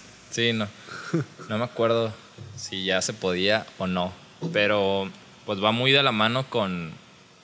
Creo que un guiño muy grande y que eso es muy obvio es la mano del Takenaga, de Alzada y de todo eso. Entonces, algo por ahí. Ahí espérenlo. Por ahí hay algo. Algo. no sé Ahí. qué, ni, ni siquiera yo lo sé. Hay algo. y. Sí, porque también recordar que Alzada es lo que tiene toda la. Ahorita la avanzada de rap Sí, actual, sí, güey. sí, claro, no va a ser nada, digamos, directamente con alzada, pero algo tiene que ver. Ahí por ahí está el guiño. Este, y pues de que alzada, los que trabajan ahí son güeyes con más bandas, a Bob the Blue y demás, no me acuerdo. el Macario y bandas de que coinciden, que Solkin podría tocar con cualquiera de ellas y sería un festival ahí medio homogéneo, entonces por ahí va el asunto. Eh, está eso y por el momento seguir grabando los videos porque los videos es lo que no tenemos. Estar grabando los videos de cada rola para sacarlas cada una y de vez en cuando con su sencillo eh, y seguir sacando rolas. O sea, procuramos aprovechar ese colchón que tenemos de tiempo de que ya nos aventamos todas las grabaciones para seguir componiendo. De repente agarramos un muy, muy, muy buen ritmo de trabajo, este, Solkin y, y yo ya como banda, en el que podíamos ya componer más a gusto al final de cuentas. Este, entonces, pues vamos a seguir como con ese ritmo. Está la neta la banda muy relajada, o sea, no está tan, ya sabes, la mugrosa es ensayo cada lunes y miércoles, acá no, pero igual avanzamos. Este, es, otra, es otra manera nomás. Y seguir con eso, seguir sacando rolas, seguir sacando rolas. No hay Eh, nada planeado de que tengan, aparte de lo que acabas de decir, que no se puede Ajá. decir, pero no sé, festivales, conciertos o algo. Nada, que- lo único que vamos a hacer es la semana pasada grabamos un live session. La semana pasada ya se habrá grabado el, el live session eh, aquí con la mano de mi compita el Pablo que anda por aquí escuchando. Bueno, no anda ya clavado con la mixer, Sí. pero este de algún en algún momento salió esa idea de hacer una live, session con un tratamiento de colores y demás cosas y es lo que es lo que vamos a ver cuando sale este es audio y video Em, y eso es como lo más cercado a un concierto que vamos a tener ahorita o sea no nos ha interesado meternos tanto en conciertos online y demás porque fue como de eh, no lo vimos muy necesario y luego sabemos que Solkin como que agarra más chido en, en vivo este en vivo está creo que se disfruta más y nos aga- amarramos mucho mejor. La verdad, Solkin es una banda en vivo, se me hace. Y para la mugrosa, este, ya debería estar saliendo el sencillo, o sea, hoy sábado, Hoy cuando estamos grabando. ajá, hoy sábado 28, algo así por el estilo, sale el nuevo sencillo de la mugrosa que a mí no me tocó grabar, de hecho le tocó grabar a Jacobo.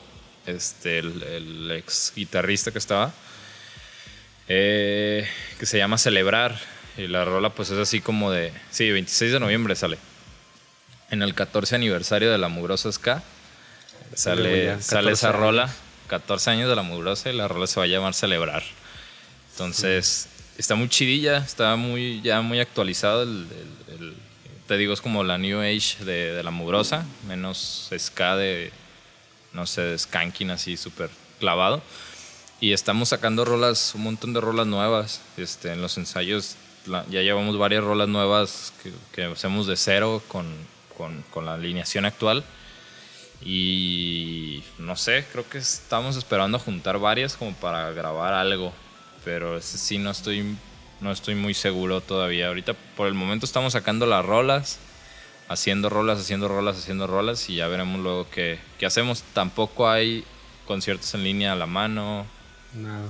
Ni nada, estamos más concentrados en. como que muchos ya se han clavado en eso de, de, mejor sacar canciones o mejor empezar a meterle material nuevo y a ver el siguiente año cómo nos espera. Sí, pues es que ya la gente está bien este, atiborrada de, de conciertos en línea. De conciertos en línea y así. luego la neta es que ya, ya hay competencia, pues. O sea, ya no puedes presentar cualquier concierto en línea y, e, y pretender cobrarlo bien si ya tienes a lo mejor un, un Ocesa, bueno, que siempre va a haber mucha diferencia, ¿no? Un evento que hagas producido acá local, bueno, en ligas menores comparado con uno de Ocesa. Pero poniendo ese ejemplo, si está un Ocesa irrepetible con producción súper cabrona en, un foro súper grande, ¿cómo le compites este, a eso? Que digo, no está mal, hay competencia y son, puedes hacer tu propio este, eh, concepto, o sea, si lo haces más chiquito, más casero, no, no tiene nada de malo, pero pues yo creo que en ambas bandas coincidimos con que ahorita hay que tocar, hay que sacar rolas hay que grabarlas y, ya vamos viendo qué se hace. Creo que La Mugrosa sí tiene más el, trip ahorita de a lo mejor de un álbum. Solkin tiene más el trip de sacar sencillos. Y pues eso es con las dos bandas y Doctor ahí a ver cuándo se quiere despertar, pero ahorita, ahorita no. Ahorita andan tocando esos güeyes. El, el, baterista anda con su tributo amado de Oz y todo, todo bien. Ahí anda. Sí, fíjate, ya, ya había escuchado yo de ese tributo y sí quería ir a verlo porque en algún momento me gustó bastante mago. Antes de que yo también. Antes de que se sucediera José Andrés. Ya después, ya neta, le perdí la pista. También sí, crecí después, me después de Z, sí. Yo en la secundaria era muy fan de Mago, en la secu. O algo, era algo, algo fanático de Mago. Este, para, mí, que alguien sea fanático de Mago de Oz es que sepa más de Molinos de Viento y la fiesta pagana, güey. Ya con ah, eso me dices que eres fan de Mago de Oz. Me gustaba Finisterra y, ese, y esas, esas rolillas. Obviamente, creo que como muchos fanáticos no me, no me gustaba Molinos de Viento, no me gustaba La Rosa porque era como lo que todo el mundo ponía.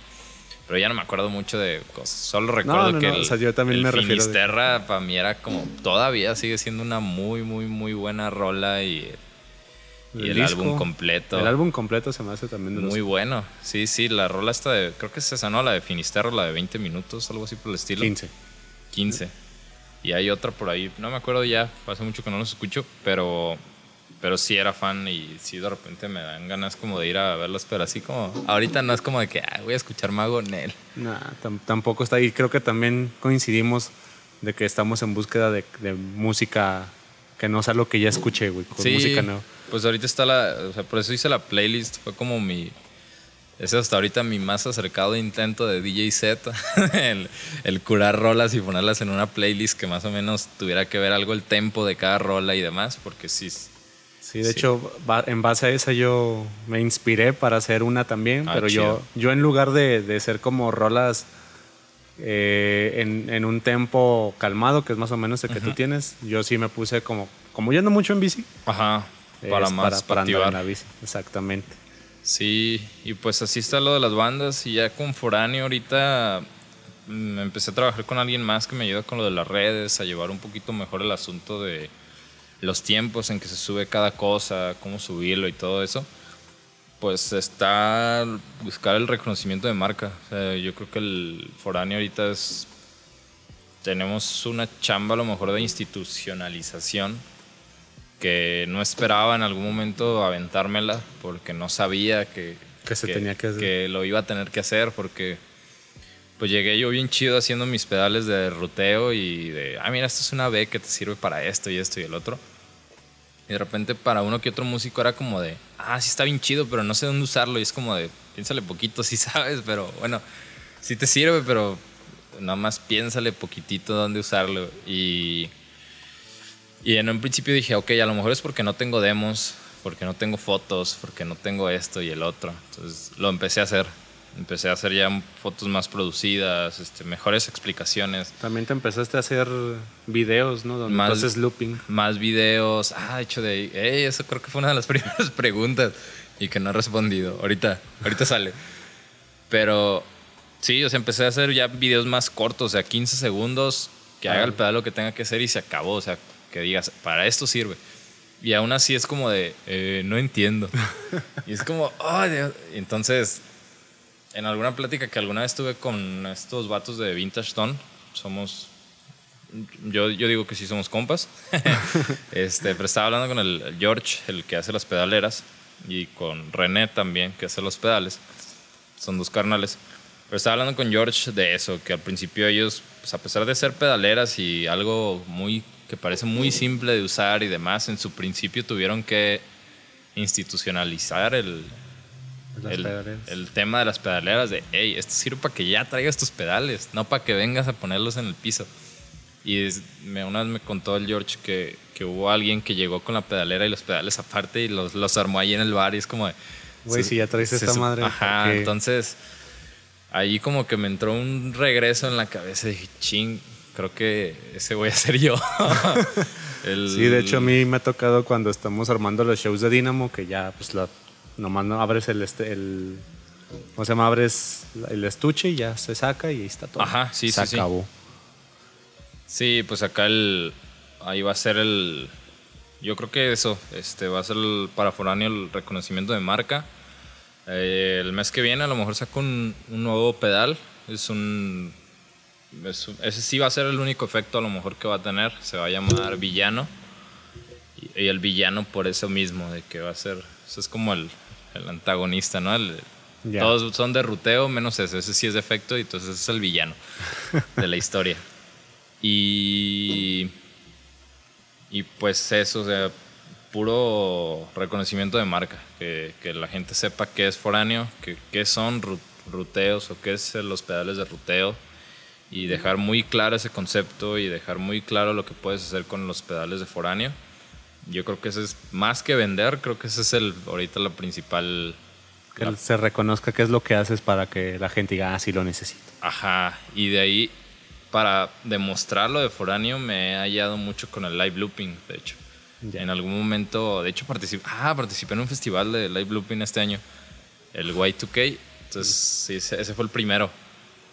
Iba a ser en vivo, este, eso, me invitaron, Pre-pandemia te habían invitado. prepandemia me habían invitado, prepandemia habíamos hecho un show en el Rendes, los, los compas del Y2K, o sea, Y2K México, Y2K México, que es un festival de live looping. Este, ese originalmente creo que se hace en California o en Arizona, algo en Estados Unidos. Y estos monos se lo trajeron a México, que es Eliud Hernández y es esta... mm, ah, se me olvidó el nombre.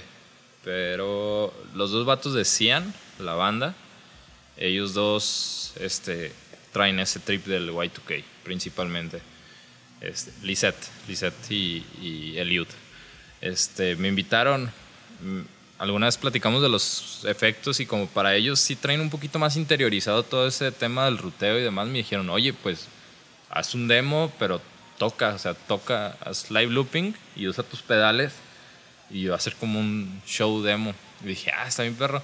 Entonces ahí me conseguí un, un looper chiquito, que es el que sale en el video de hace poquito de Foráneo. Y empecé a practicar dos, tres rolas, como de ocho minutos, ya sabes, en lo que vas armando toda la rola, que la base y todo eso. Y todo ese show lo armé alrededor de los pedales que tenía de Foráneo.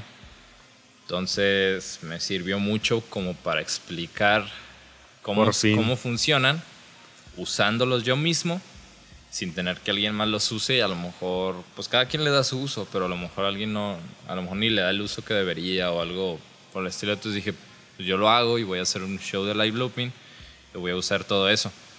Como compré ese pedal y ahí estaba y de repente lo empecé a usar, este, más para, pues quería ver dónde lo metía, que de hecho algo de eso se, se, ya se habrá, habrá grabado en la live session de Solkin hay un intro muy, muy, muy bueno que empieza con un loop de un bajo. Y lo hiciste con... Con el, con el pedalito que había comprado para los demos de Foráneo. Lo hice, se lupeó algo, luego se hace un desastre de delays y ese es un intro.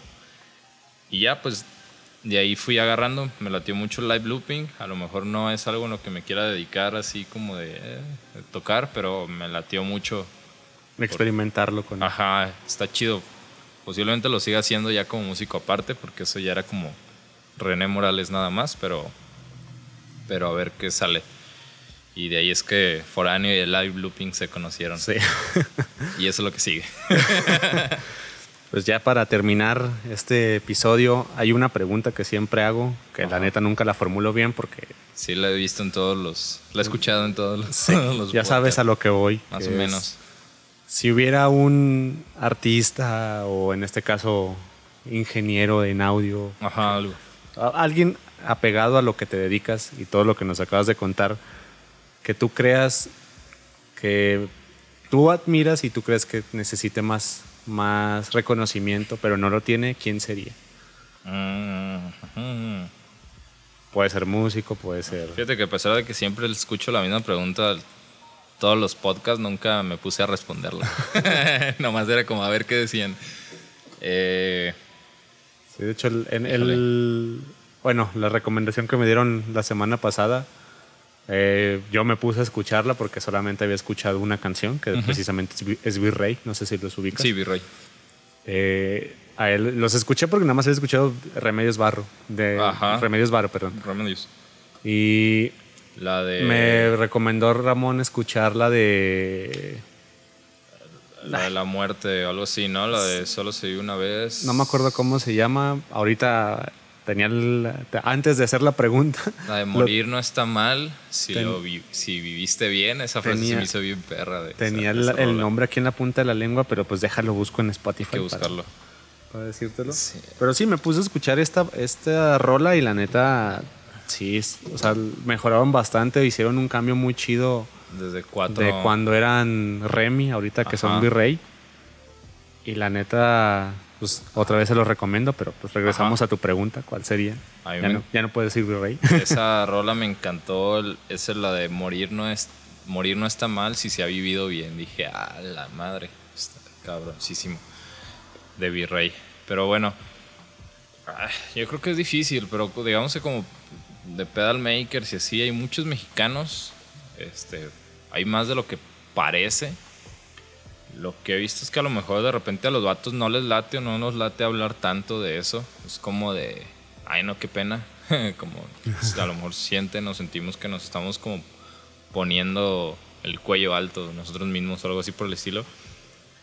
Pero bueno, no sé, en, México tengo un compa que se llama Víctor Hernández, es dueño de la marca Stack FX, de pedales de efectos mexicanos, delays, overdrives, compresores, cosas así por el estilo. Es muy bueno, este, sus efectos son muy buenos. Yo tengo por ahí dos o tres pedales. Los de Solkin tienen alguno que otro, pero se los ganaron en giveaways. se los han llevado todos ellos. Y son, son muy buenos, o sea, obviamente está aquí Vintage Tone de este, Guadalajara, pero fueron de los que abrieron punta hace mucho tiempo. Esos ya tienen años haciéndolo. que de hecho en, hubo un tiempo que en la página de Vintage Tone andaba una foto mía ahí rondando. Ah, huevo. Sí, pues por algo de Velanova, de Cuca, de Otaola, de Cafeta. Entonces ya tienen muy buenos productos en muchos lados, pero aún así veo que a lo mejor les falta más reconocimiento. Yo creo que nunca nadie va a tener todo el reconocimiento que posiblemente se merezca. Pero están ellos. Hay un. Hay vatos que hacen guitarras aquí en Guadalajara o aquí en Jalisco, como el, Pollo y este Aroutín, Juan Pablo. de Aurotin Guitarras, este, están bien cabronas, ambos, ambos son de aquí de Jalisco. Y de repente hay gente buscando cosas y es como de, hey, este te lo puedo hacer mucho mejor por lo que vas a pagar por la otra. No quiere decir que más barato, porque no. Este, estás pagando lo que es, pero te están, por tu dinero te están dando una calidad mucho mayor. Este, eh, y son buenísimos. Ponle que por el lado de los makers, pues por ahí va, ¿no? Por ahí hay mucho maker en Instagram que me topo como Neutrino Labs, que creo que son de Pachuca o de México, no sé pero cotorreamos mucho, son muy, muy buena onda. Em, sí, creo que dentro de los que son del gremio, en este caso yo con fotógrafos, inclusive hay una fotógrafa de España que de repente compartimos mensajes. ella comparte mi trabajo que subo, yo comparto el de ella en las historias y cosas así. Como que hay mucho apoyo entre sí sí hay. Lo chido ahorita es que ya no hay ya no es tanto como antes de que se tiraban unos a otros de que ah tú tienes una banda yo también pues no podemos ser amigos y ahorita ya está cambiando la cosa está chido. O sea ya ahorita o sea la neta es que en algún en algún momento pensé que si que de alguna manera los de Vintage Stone y yo a lo mejor no íbamos a cotorrear siquiera por ese asunto pero nada y luego ya luego de mucho tiempo fue como de, ¿qué pedo? ¿Qué onda? Cotorreamos de vez en cuando, nos mandamos alguno que otro jale o algo así por el estilo y todo chido. Sí, yo también he tenido chance, he tenido chance de, si yo no puedo hacer un jale, pues yo también conozco mucha... Mucha gente a quien se lo manda si no va a pasar nada, o sea, al final de cuentas cada quien tiene lo suyo. O sea, por ejemplo, Forani y Vintage Stone no tienen nada que pelearse porque son, son dos, mercados distintos, distintos. Que de hecho son o sea, yo podría comprar las dos cosas. O sea, exactamente. Si yo necesito el pedal y necesito una pedalera, pues. Ajá, y ahí cada quien tiene lo suyo. Ellos hacen efectos, hacen pedaleras, yo hago ruteos. A pesar de ser todo cercano, no, no, es, no es competencia, por así decirlo. Es como. Son complementos. Ajá, son complementos. Y así, o sea, hay que buscarle. La neta es que muchas cosas mexicanas están muy chidas. Por suerte, ya la espinita de lo mexicano para muchos se les ha estado quitando de malo, que en algún tiempo fue muy arraigado el es que es mexicano, a lo mejor está feo. Pero pues como todo, ¿no? Hay cosas buenas y cosas malas. Compra lo que se te haga chido y, y arre. Y de músicos, pues ah, a lo mejor hay alguien que siempre digo y que no siempre... Sí, a lo mejor pensaría en mi baterista de Doctor Sweet, en este Ricardo Godínez. Que es Godín aparte de su Que es Godín aparte. Saludos y yo no lo dije, lo dijo él. sí, no hay bronca. El vato es buenísimo. Es Creo que es el mejor baterista con el que yo he tocado sin ofender a nadie más con quienes haya o esté tocando o vaya a tocar. bueno, con quien vaya a tocar ya me tocará saber. Pero, pero con los que he tocado, la neta es que nunca me he sentido mucho más a gusto que con él. El vato en algún momento sesionaba y en algún momento creo que hizo sesión para Markovich y algo por el estilo. Pero de ahí en más nada. O sea, de ahí en más el vato es un no, no tiene el reconocimiento que a lo mejor a mí me gustaría que tuviera él, pero pues, si él está feliz, está chido. Pero es, a lo mejor ese músico lo diría así como de, primera instancia, porque creo que ese vato estaba volándose la barda más allá de todos los de, los de Doctor. Este, y es una persona súper buena onda, súper amable. Y pues ya de ahí en más, pues muchos compas, o sea, creo que directamente podría decir a lo mejor Dynamo, creo que tienen un showzazo que, que podría escalar mucho más allá arriba, o sea, es un show por encima de muchas bandas locales. Este, no sé, no, no, no podría acabar, pues, pero a lo mejor es, me quedaría con ese de Ricardo, Ricardo Godínez como baterista. Es un amor de persona y aparte es un cabroncísimo de músico. Va. Pues, ¿Dónde te puede encontrar la, la banda que quiera saber de ti, que te quiera contactar de... Estoy principalmente, uso Instagram, es lo principal que uso, Facebook casi de no. Hecho, de hecho tengo, hablando bajo esa vertiente, tengo la, la idea de darme de baja de Facebook por...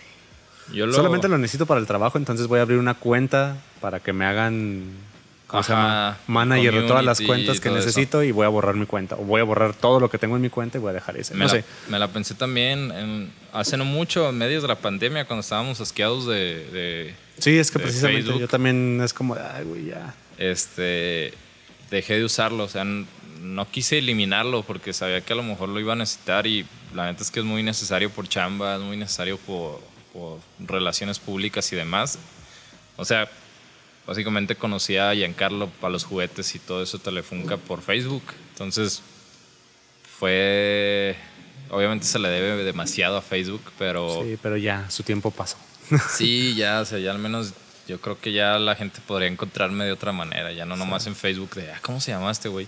Ya. Pero en sí, Instagram, ¿cómo te encuentras? Uso Instagram como René-Morales-bajo. Creo que es el mismo nombre que he tenido desde, la, desde que lo abrí, desde la secundaria.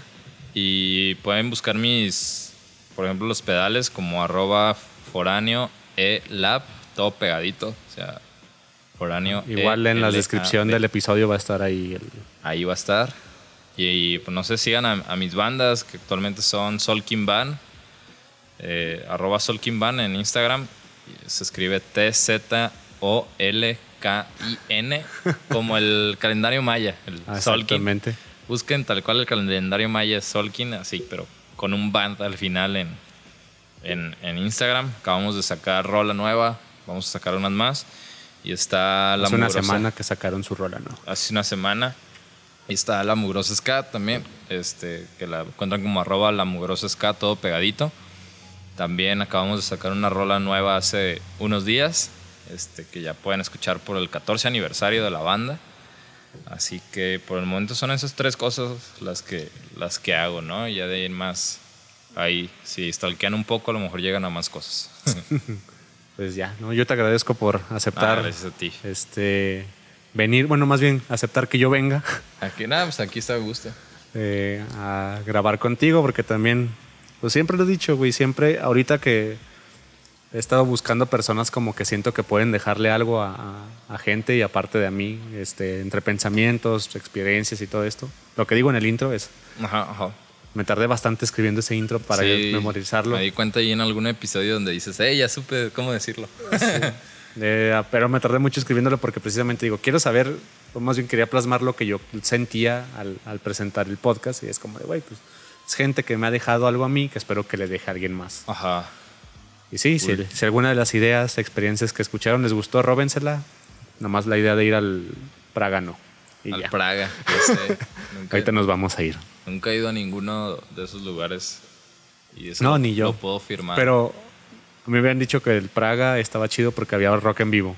Ah, neta. No, Ajá, que tenían banda y era una muy buena banda. No Yo me no acuerdo lo- quién me lo dijo, pero que era una muy buena banda y que precisamente cuando las, las este, morras que trabajan ahí hacen sus sets de Sus baile, shows, es con música en vivo, con la banda que Órale. tienen en vivo. Por eso yo quería ir. Órale. O sea, ya, yo, yo iba a ir más como en el ambiente de, ah, mira, música en show, vivo. A ver el. A ver Pero es demasiado caro, supongo, ir a esos lugares. I guess. No sé. Te- yo neta puedo firmar, nunca he ido a ninguno de esos Ah, lugares. aparte.